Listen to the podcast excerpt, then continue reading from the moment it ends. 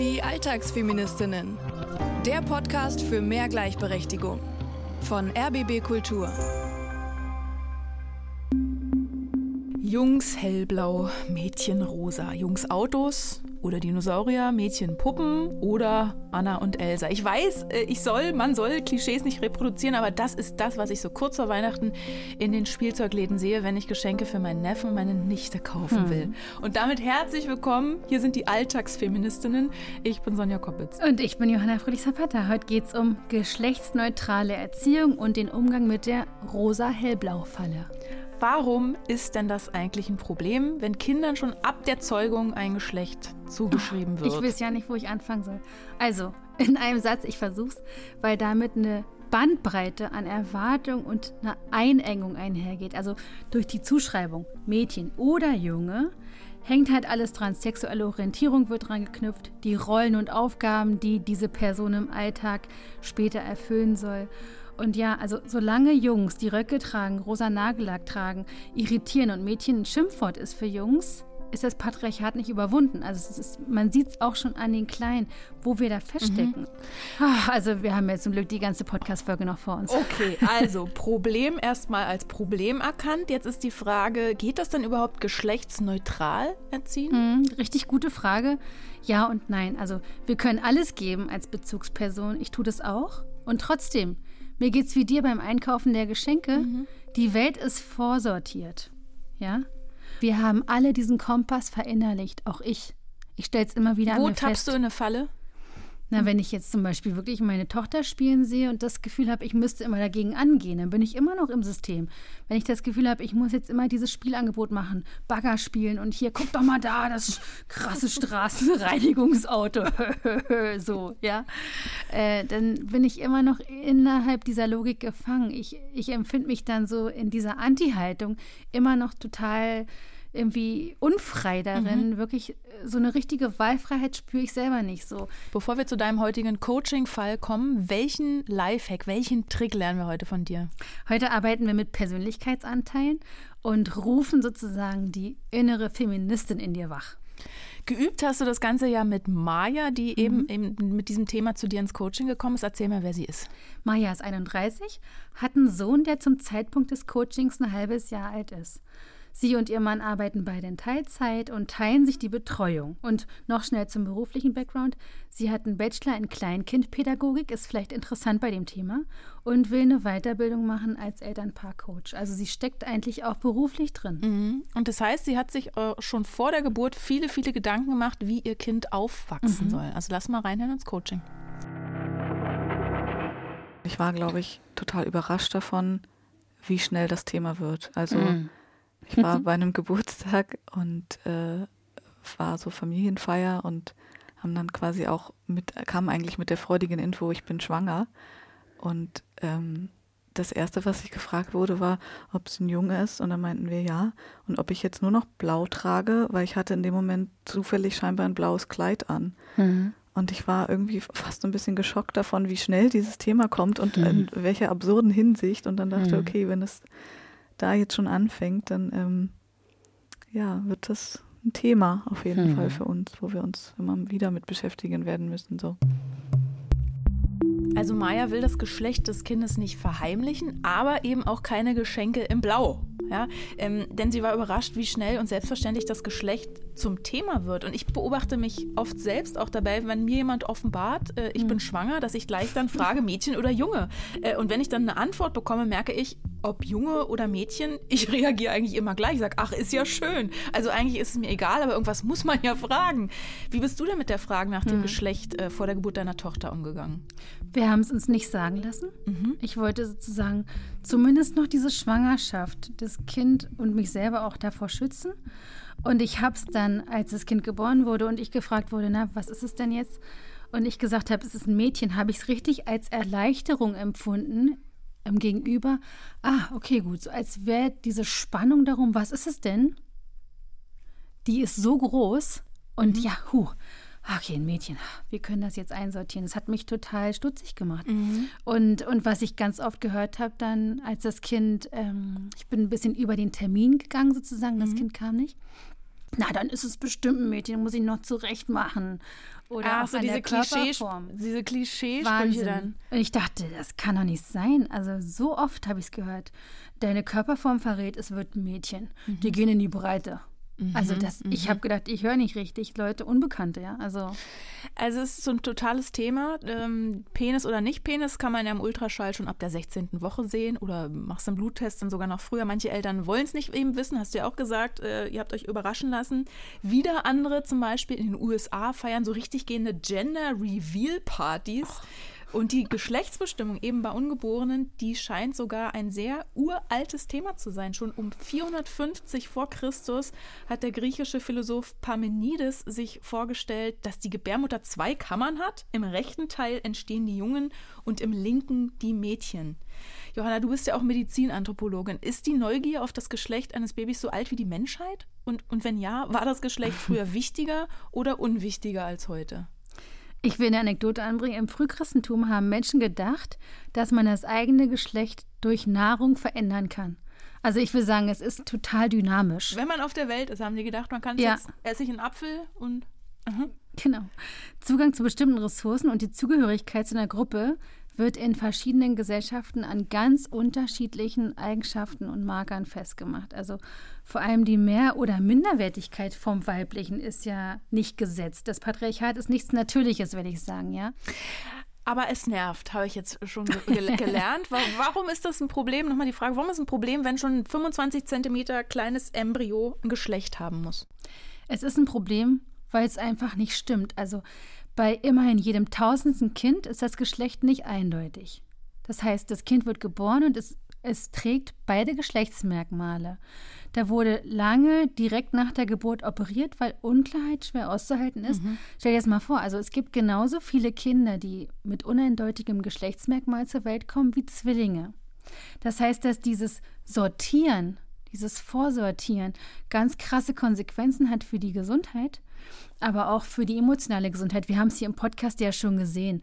Wenn dieses Kleine kommt und von vornherein klar ist, welche Zuschreibungen und Erwartungen, aber auch welche Verstümmelung damit einhergeht, welche Gefühle sind denn dem Jungen und dem Mädchen erlaubt, dann wird doch klar, es ist eine Verstümmelung am Menschsein, dieses Binäre, dieses entweder Frau oder Mann. Also wir pressen quasi ungeborene Kinder schon in so ein Cluster rein. Ich stelle mir das so vor, dieses Holzspielzeug für Kinder, wo du den, den Kreis in den Kreis stecken musst und äh, ne, den Würfel in den Würfel und du probierst es da durchzupressen. Genau. Auf Teufel komm raus. Da wünscht man sich ja fast ein Stör zu sein. Also So dieser. Fisch Stör, da lässt sich nämlich das Geschlecht weder an äußeren Merkmalen noch an differenzierten Chromosomen erkennen. Puh, Erleichterung. Oder? Bist nicht irgendwie von vornherein irgendwie sein Lebensweg vorgefertigt. Aber zurück zu Maya ins Coaching, weil nach der Geburt war es nicht vorbei mit dem Thema Geschlecht, sondern ging erst richtig los. In welcher dieser Situationen hast du, wenn du das jetzt so beschreibst, sofort so ein Gefühl von, okay, das geht mich an? Ja, ich glaube am meisten in den Situationen, die jetzt kommen, dass ihm jetzt gesagt wird, du darfst nicht weinen, weil das ihn so ganz akut betrifft, dass Leute irgendwie ja in einer Form übergriffig ähm, ihn beeinflussen wollen aufgrund von irgendeiner Vorstellung, die sie haben. Und das, was für mich so gemeinerweise da drin steckt, ist auch, es wird ja immer irgendwie also ein bisschen als Scherz verpackt. Hast du eine Situation, die genau das ausmacht, die du uns beschreiben kannst? Ja, vielleicht wirklich äh, liegt auf dem Boden und krabbelt und hat gerade so eine Phase, wo er merkt, mh, wir können auch weggehen und dann sind da andere Menschen und die sind mir irgendwie unheimlich. Ja. Und das ist eben jemand, der eigentlich denkt, na, ich bin ihm ja sehr nah, weil ich bin ja Groß, Großvater quasi. Mhm. Ähm, warum weint er jetzt, wenn der mich sieht? Weil so, und mein Sohn ist aber, hat ihn jetzt irgendwie ein paar Wochen nicht gesehen. Mhm. Ähm, und dann zu sagen, da brauchst du doch jetzt nicht weinen. Wer ist dieser Großvater? Ist das dein Das ist Vater? mein Vater. Wie, wie ging es weiter? Ähm, ich habe meinen Sohn aus der Situation rausgenommen. Also er war quasi, ich saß hinter meinem Sohn, mein Sohn saß vor mir oder lag, saß, was er so kann. Und äh, mein Vater war quasi vor meinem Sohn. Und ist auch, als er angefangen hat zu weinen, nicht zurückgewichen oder so. Es ist halt überhaupt dieses, er kommt schon rein und sieht erstmal meinen Sohn und geht sofort auf ihn los quasi, ähm, ohne ihn kurz mal ankommen zu lassen oder irgendwie so ein Moment von, ich, da verändert sich gerade was, da kommt eine neue Person dazu, da hat er das Gespür einfach nicht. Ähm, genau, so ging die Situation weiter. Und in mir drin war natürlich dieses Ringen um, sage ich jetzt was oder nicht. Und ich glaube, mein Problem ist, solche Situationen für sich genommen sind immer zu klein, um meine Hürde von ich sag was zu überspringen. Mhm. Und insgesamt sind sie aber einfach sehr groß. Wir kommen der Sache näher. Also die mhm. Geschlechterstereotype bei Kindern machen Maya wütend. Zum Beispiel der Satz, Jungs weinen nicht. Was genau ist denn das Problem an diesem Satz? Ja, dieser Satz verstümmelt. Ein Junge darf also nicht an der Bandbreite dieser Gefühle teilhaben, sich daran erfreuen, sich fühlen, Kontakt zu sich haben, diesen Gefühlen Ausdruck verleihen. Das ist doch furchtbar. Mhm. Es gibt also viele Geschlechterungerechtigkeiten schon im Kleinen. Kinder haben zwar noch keinen Gender Pay Gap, aber denken wir mal an Gender Pricing bzw. Pink Tax, also dass Produkte für Frauen, zum Beispiel Haarschnitte oder Rasierklingen, teurer sind als das Äquivalent für Männer. Das gibt es schon beim Kinderspielzeug. Also Spielzeug, das explizit für Jungen vermarktet wird, ist um 16 Prozent günstiger als das für Mädchen. Mehr dazu, ähm, wenn euch das interessiert, findet ihr auch im Buch Feministiken von Inga Blundel und Yvonne Hissel. Verlinken wir euch auch nochmal in den Show Notes. Aber ist geschlechtsneutral überhaupt ein gutes Wort für den Gegenentwurf? Weil es klingt irgendwie so freudlos, so dröge, doof. Hm. Was hältst du von geschlechtersensibler Erziehung? Mhm, mh. Okay. Finde ich ganz ja. gut, weil das dann auch so diesen Prozess darstellt. Wir sind sensibel, aber es ist noch nichts fest. Mhm. Weil was Maya im Coaching bisher erzählt hat, also das Eingehen auf die Bedürfnisse des Kindes, ist ja erstmal Unisex. Ne? Es gab aber auch eine Jungskomponente in der Situation, glaubt sie. Er hat gesagt, da brauchst du doch jetzt nicht weinen. Und der Jungenpart war tatsächlich interpretiert, weil es ähm, eine andere Situation gab, wo ich habe vorher Wäsche aufgehangen auch mhm. und er hat meinem Sohn gesagt, er bräuchte dabei nicht zugucken, weil das wäre nicht seine Aufgabe. Das heißt, ich kenne meinen Vater und so konservative Dinge sind schon ähm, ja da ab und zu mal drin und in der Situation war es interpretiert, aber eben aus der Erfahrung aus anderen Situationen heraus, wo mhm. er sowas tatsächlich auch schon gesagt hat von Jungs weinen nicht. Das ist, das ist interessant. Mhm. Weil dieser Aspekt, der jetzt hier ganz wichtig ist, nämlich mhm. dieses jungen Weinen nicht, mhm. speist sich aus deiner Erfahrung mit deinem Vater. Mhm. Und wie damit umgehen und wie dann zur Sprache bringen, was ungesagt ist, ohne mhm. darüber reden zu können, mhm. was eigentlich da ist zwischen ja. euch, zwischen ja. deinem Vater und dir. Auf jeden Fall. Was gibt es für Möglichkeiten, darauf zu reagieren, wenn du dürftest? Mhm. Also ich glaube, was ich am ehesten machen würde, wenn ich reagiere, wäre irgendwie seine spaßige Ebene versuchen zu treffen, weil auf der befindet er sich ja irgendwie gerade. Er sagt da was, was ein bisschen ernst gemeint ist, aber auf eine spaßige Art und Weise. Mhm. Und ihm dann auf eine spaßige Art und Weise zurückzusagen, also sorry, was für ein Quatsch. Mhm. Natürlich weinen Jungs. Ja. Was gibt es noch für Möglichkeiten? Es besteht immer die Möglichkeit, mit ihm auch ernsthaft darüber zu reden, warum, mhm. warum er sowas sagt, was so dahinter steht. Ich weiß natürlich auch so ein Stück weit, was so dahinter steht, erziehungstechnisch. Und mhm. ähm, habe auch Verständnis bis Mitgefühl damit, warum Menschen an so einen Punkt kommen, also weil er selber diese Erfahrung gemacht hat, mhm. aber kann dann schon den Vorwurf machen, wenn man das reproduziert. So. Mhm. Noch mehr Möglichkeiten, mhm. damit umzugehen. Ignorieren, mhm. also einfach nicht drauf eingehen, runterschlucken, was auch äh, teilweise eine Strategie ist, die ich verfolge und damit nicht glücklich bin. Mhm. Mm. Ja ich meine, für mich ist die grundsätzliche Strategie, wie ich und oder wir mit unserem Sohn umgehen und die Hoffnung, dass er irgendwann das Selbstbewusstsein hat, selber zu sagen, Opa, was für ein Quatsch. Mhm.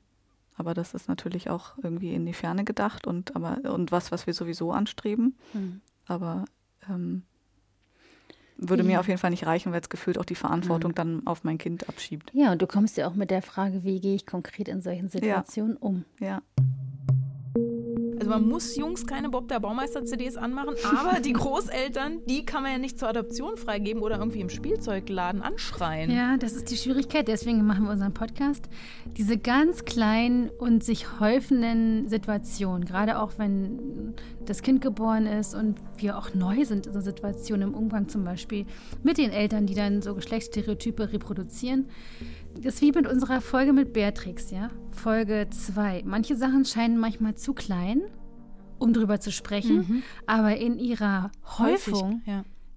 wird es relevant. Mhm. Und das ist vielleicht auch nochmal ein ganz guter Hinweis für Maya, weil was Maya erlebt, erlebt ja nicht nur sie allein. Unsere Hörerin Annalena zum Beispiel, die hatte einen Streit mit ihrem Schwiegervater und hat uns geschrieben, er sagt, wie Mädchen ihren Papa ansehen, das sei ja schon was ganz Besonderes. Eine richtige Eva, die bezirzt über ein Baby, ein einjähriges Kind. Ich argumentiere mich um Kopf und Kragen, um dieses sexistische Weltbild gerade zu rücken. Was hängen blieb, ich hätte ihn als Sexisten bezeichnet, was nicht stimmt. Sind die eigenen Eltern da besonders zähe Gegner bei Geschlechterrollen? Es kommt auf die Eltern an, ja. Wir können es uns nicht so leicht machen. Ältere verstehen das Problem nicht. So ist es nicht. Ich kann mir trotzdem vorstellen, dass wir in diesen Situationen dann an unsere eigene Kindheit denken und vielleicht erinnern, wie einschränkend wir das als Kinder mhm. empfunden haben, dieses Rollenverständnis. Und jetzt ja, sehen wir es an unseren Eltern, die mit den eigenen Kindern so umgehen und das reproduzieren und wollen ja dazwischen grätschen. Also du meinst, halt dass, wir unseren, dass wir unseren Eltern dann damit vorwerfen, uns unsensibel äh, erzogen zu haben. Wir sind mitunter erinnert an eigene Erfahrungen. Mhm. Vielleicht hat der eigene Vater zu uns als Kind gesagt, Jungs, wein nicht, jetzt stell dich nicht so an. Und plötzlich sagt, sagt dieser selbe Mensch das zu deinem Kind. Mhm. Und du kannst sehr wohl jetzt dazwischen gehen und sagen, halt, Jungs, wein. Mhm. Ich habe das nicht dürfen, aber mein Sohn wird das können. Maya hat ja jetzt für sich ähm, da drei Strategien irgendwie an den Tag gelegt. Also entweder gegenwitzeln, argumentieren oder ignorieren. Welche ist denn die beste, beziehungsweise welche Strategien gibt es noch? Es ist ein Ausprobieren und es kommt auch wirklich auch immer auf den Grad der Nähe, der Beziehung an zu den eigenen Eltern. Maya hat versucht, diese verschiedenen Strategien mal darzulegen auf Tüchern und hat sowas gemacht wie die feige Mitte, also so ein bisschen wie anpassen, die humorvolle Selbstaufgabe, so das Wegwitzeln. Genau. Und so verschiedene Möglichkeiten der Reaktion einfach mal so mit Tüchern auf den Boden gelegt und sie draufstellen lassen und da mal reinspüren lassen. Mal so wie ja anprobiert, ausprobiert. Sie hat zum Beispiel auf dem schwarzen Tuch angefangen, das hat sie ausgewählt, diese Farbe, um zu repräsentieren, wie sich anfühlt, zu ignorieren, still zu sein, die Klappe zu halten sozusagen. Und das probiert sie jetzt mal an. Fühlt sich jetzt schon beengt an. Ich habe es natürlich auch klein hingelegt, aber es fühlt sich schon beengt an. Ja, da ist gar kein Platz für dich. Nee. Auf diesem schwarzen, zusammengeknüllten Tuch. Mhm. Ich habe heute auch ein buntes Kleid an, das passt nicht mehr zu mir. Aha. Also ich bin da eigentlich schon drüber hinausgewachsen. Das ist, ist nicht das, was ich mehr bin mhm. und auch nicht mehr sein möchte. Du schaust die feige Mitte so an. Ja, ich habe gerade überlegt, was ich bei der feigen Mitte machen würde. Das war ja das, was ich tatsächlich gemacht habe. Mhm. Das war ja, ich bleib sitzen, sag nichts, aber ich nehme meinen Sohn raus. Spür doch mal da rein. Und schon stehst du drauf. Ja. Sehr viel mehr Platz da. Es ist viel mehr Platz, es fühlt sich auch leichter an. Ja, für meinen Sohn bin ich hier rausgesteppt so. Ich mhm. habe irgendwie nicht komplett gemacht, was meinen Knäuel auflösen würde im Bauch so. Aber ich habe gemacht, was für ihn in der Situation richtig war. Reicht aber nicht. Wofür würdest du darüber gehen wollen? Das war das Humorige, ne? Ja, die kleine humorvolle Selbstaufgabe. Ja. Also vielleicht fällt dir auch gar nichts Lustiges ein. Nee, es ist auch tatsächlich, also ich glaube, die Sachen, die ich sage, sind dann auch nicht lustig. Ich ah. glaube, ich sage sie auf eine lustige Art und Weise, weil der Kontext vermeintlich lustig ist. Mhm. Also zum Beispiel bei dieser Wäscheaufhängsituation war es dann ein, äh, du brauchst da gar nicht hingucken und ich habe dann gesagt, er muss er sehr wohl angucken, weil natürlich wird er das machen, so wie wir alle hier. Und das ist natürlich keine lustige Aussage. Aber irgendwie haben wir alle noch gelacht in der Situation. Wegwitzeln, argumentieren, ignorieren, also anscheinend alles nicht so der Bringer und auch gar nicht lustig. Ihr habt aber noch einen vierten Weg im Coaching gefunden, ne? Genau, plötzlich kam da unverhofft eine dritte Person ins Coaching.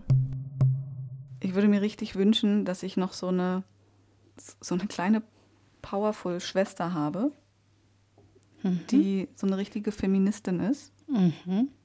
und so immer am Tisch das ganze Gespräch aufmischt, die einfach so ein, so ein Extrem ist, so, mhm. damit ich da unterm Radar so ein bisschen mitfliegen kann und sagen kann, ja, sehe ich auch so, nur halt nicht ganz so doll. Mhm. Ähm, cool, wie würde die denn heißen? Pff, gute Frage. Die hätte wahrscheinlich eher irgendeinen Spitznamen, weil sie den Namen von meinen Eltern so ein bisschen genau. verändern will. Keine Ahnung. Ich nenne sie jetzt mal Kiki. Kiki, sehr mhm. gut. Fehlt Maya hier eigentlich ein feministisches Vorbild? Weil wir haben ja im Podcast schon oft über Allyship geredet. Also warum sind Verbündete oder auch Vorbilder, so Role Models wichtig? Ja, Komplizenschaft auf der einen Seite ist wichtig, die haben wir jetzt hier. Und Vorbilder sind so wichtig. Es gibt eine Forschung, können wir auch unbedingt verlinken in den Shownotes darüber, wie wichtig es ist, in diesen MINT-Berufen, also Mathematik, Informatik, Naturwissenschaft, Technik, in diesen Berufsfeldern Frauen zu sehen, um sich dahin zu projizieren, um eine Vorstellung zu haben, ah, da ist auch Raum für mich als Mädchen, ja. Diese Vorbilder sind total wichtig. Ich frage mich ja die ganze Zeit, was ist eigentlich mit Mayas Mutter als Vorbild? Weil meine Mutter, die war so ein richtiges feministisches Vorbild für mich. Die hat immer sehr für uns Töchter gekämpft, auch in Situationen, die ich erstmal gar nicht als ungerecht empfunden habe, so aus Kindersicht. Das habe ich erst viel später erkannt. Welche weiblichen Vorbilder, Role Models hast du denn? Ich habe einfach, ich habe eine Kiki. Du hast eine Kiki. Die heißt Anni. Deine Schwester. Die hat auch den, äh, den Namen, den ihre Eltern ihr gegeben haben, genauso wie das hier unsere Maya im Coaching benannt hat, hat sich auch einen neuen Namen gegeben. Und das ist die Person, die auch immer am Familientisch aufwühlt, die die kritischen Fragen stellt, die auch mir immer wieder sagt, Johanna, also wenn du das jetzt mal konsequent zu Ende denkst, dann. Mhm. Also die äh, stellt mich immer auch persönlich auf die Probe. Ich habe äh, das Glück, das ist auch noch meine Zwillingsschwester, da wirklich auch eine Person immer an der Seite zu haben. Du hast ja sogar sie mal als Wertekompass bezeichnet. Genau. Mayas Verbündete könnte also eine imaginäre Schwester sein, die sie Kiki nennt, die sie sich sehr, sehr plastisch vorstellt und deswegen bekommt sie auch ein farbiges Tuch. Genau, Maya hat sich ein gelbes Tuch ausgewählt, um äh, da Kiki zu repräsentieren und sie hat die Kiki auch als Superheldin in Cape umgelegt. Also im Coaching, weißt du jetzt, folgt man auch so den Impulsen und das hat sie sich so umgemacht. Ja, und äh, Kiki kann auch sprechen. Was würde Kiki dazu sagen? Ja, die würde sagen, also bestimmte Haltungen, die hier in der Familie vertreten werden, gehen gar nicht mehr. Ist einfach nicht mehr zeitgemäß. Und ich habe keine Lust beim Essen mehr über Gendern zu diskutieren und immer still mich reinzufuttern, während alle sagen, das ist ja Quatsch. Ähm, sondern ist kein Quatsch. Ich sehe das wirklich so und mir ist das wichtig. Und ich finde es ignorant, A, der Gesellschaft gegenüber und B, auch nur mir gegenüber zu sagen, es ist Quatsch, wenn ich sage, es ist mir wichtig. Sehr verhaltene Frechheit. Ja. Ich habe so eine Schwester. Cool. Die haut immer richtig auf die Kacke. Mhm. Ja, mein Bruder auch, aber hat halt nicht die gleichen Positionen wie ich. Also ihm sind andere Themen einfach wichtig und dadurch ist das, glaube ich, hilft es mir halt nicht so sehr in dem Punkt. Ich glaube, diesen Kiki-Anteil, den habe ich ja auch, also sowieso. Und der kommt dann raus, sobald die Tür zu ist. Sobald derjenige, in dem Fall mein Papa, aus der Tür raus ist, äh, kommt die raus. Mhm. Und äh, genau, meinem Mann sage ich das alles und der ist auch völlig meiner Meinung und ist aber selber natürlich so, ja, weiß ich jetzt auch nicht und ist ja nochmal irgendwie bei Schwiegereltern wiederum so ein bisschen schwieriger, aber das tatsächlich machen, ist irgendwie eine andere Hausnummer. Jetzt komme ich wieder mit einem Aber. Aber, was im Coaching oder im Podcast so einfach klingt, ist doch dann im Alltag verdammt schwer. Also ich stelle mir so vor, in Mayas Fall, ich will mein Kind geschlechtssensibel erziehen, auch wenn es äh, mir damit in der aktuellen Konsumgesellschaft vielleicht erst schwer mache, Stichwort rosa-hellblau-Falle und egal, was die Omas und Opas sagen. Wir brauchen da an dieser Stelle einen Kniff, finde ich, einen feministischen ja. Alltagshack, um Vorsätze auch wirklich in die Tat umzusetzen. Feminismus to go. Wie finden wir unsere innere Kiki, also diesen Kiki-Anteil, den Maya beschreibt, dass sie den schon in sich spürt? Such dir mal Tücher zusammen in deiner Wohnung und leg die auf einen Haufen. Und jetzt such dir mal die Farbe aus, die am ehesten zu der Kiki in dir passt. Schau mal eine Situation, vielleicht steht jetzt auch Weihnachten vor der Tür und eine immer wiederkehrende Situation, die du schon aus den Vorjahren kennst. Jetzt breite das Tuch aus und stell dich ruhig mal auf dieses Tuch, auf diese Kiki-Perspektive sozusagen. Wie würde Kiki reagieren? Ja? Lass dich da reinspüren, vielleicht auch in die Körperhaltung. Wie würde sich so eine Kiki überhaupt körperlich erstmal hinstellen? Was würde sie für Vorkehrungen treffen, um dann ihre Meinung zu sagen? Und versuch dich da richtig auszuprobieren und richtig aus dieser Position mal sprechen. Und dann hast du die anderen Tücher, kannst altbekanntes auch noch mal reinspüren. Wie hast du das bis jetzt gemacht? Was gibt es für andere Menschen im Umfeld, auch in Sachen Komplizinnenschaft, wie würden die reagieren? Und dann finde nochmal zurück zu der Kiki, also auf dieses Kiki-Tuch und versuch vielleicht auch alte Situationen und Reaktionen mit aufzunehmen und da gute Argumente zu finden für das nächste Gespräch mit, mit der Stärkung dieses feministischen Persönlichkeitsanteils, dieser Kiki, die sich traut, die Stimme zu erheben. Mein Kiki-Tuch wäre knallgrün. Ich würde breitbeinig draufstehen und die Hände in die Hüften gestemmt. und es gibt ja noch eine andere Methode, die Maya vor allem für die Auseinandersetzung mit ihrem Vater anwenden will. Na? Ich nenne es die Podcast-Therapie. Oh mein Gott, was, wenn ihr diesen Podcast hört? Ja. Das ist der Gedanke. Was wäre denn? ähm, ich habe, ein Teil von mir dachte so ein bisschen sneaky, ja, wäre jetzt auch eine Art und Weise, dass er es mitkriegt, dann muss ich es gar nicht sagen, weil jetzt habe ich es alles gesagt und dann kann mein Podcast ich das übernehmen. Aber dann eher so ein, na, ich glaube, ich würde das schon vorbereiten wollen dann, also ihm sagen, ich war da in diesem Podcast und das hat sich irgendwie in die Richtung entwickelt, dass wir das anhand von unserer Beziehung abgehandelt haben. Ähm, wollen wir uns das anhören? So. Also vielleicht daraus einfach das zu machen und dann, keine Ahnung, man kann auch zwischendurch Pause machen und wir reden drüber. Oder halt hier den ich behalte es für mich und hoffe, er kriegt es nie mit. Wie du willst. Ich glaube, es wird eher die, also alleine, weil ich habe, ich habe immer Schiss. Also ich habe auch Schiss vor Fahrkarten kontrollieren, wenn ich eine Fahrkarte habe. Also ich hätte Schiss, dass das eben mitkriegt. Das heißt, ich glaube, es wird schon alleine aus diesem, diesem Schiss heraus, wird es die, ich teile es ihm irgendwie mit Variante. Auch eine Möglichkeit, du lächelst. Ja, aber ich, ich finde es irgendwie jetzt habe mich da jetzt selber rein manövriert aus, aus meinem, na, ich will doch gar nichts sagen, heraus. Mhm. Jetzt ist es gesagt. So, dann muss ich damit umgehen. Gute Idee, Maya. Toi, toi, toi. Ich glaube an dich und äh, liebe Grüße an deinen Vater an dieser Stelle. Ich ja, meine, du hast ja auch nur den einen. Ne? Jetzt haben wir heute angefangen, äh, wir wollten über Gender Marketing sprechen, über geschlechtssensible Erziehung, sind dann zu diesem Vaterthema gekommen. Ich bin ganz gespannt aufs Fazit. Was nimmst du mit? Vor allem auch, das war jetzt ein exemplarisches Durchspielen.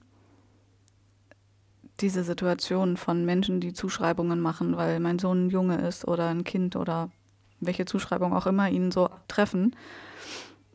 Und mein Vater ist jetzt ein Beispiel, aber es gibt ja noch ganz viele mehr. Und wenn ich den geschafft habe, dann Vielleicht, vielleicht, ist dein Vater auch der Endgegner. Vielleicht kannst du nicht an anderen Dingen ausprobieren. vielleicht.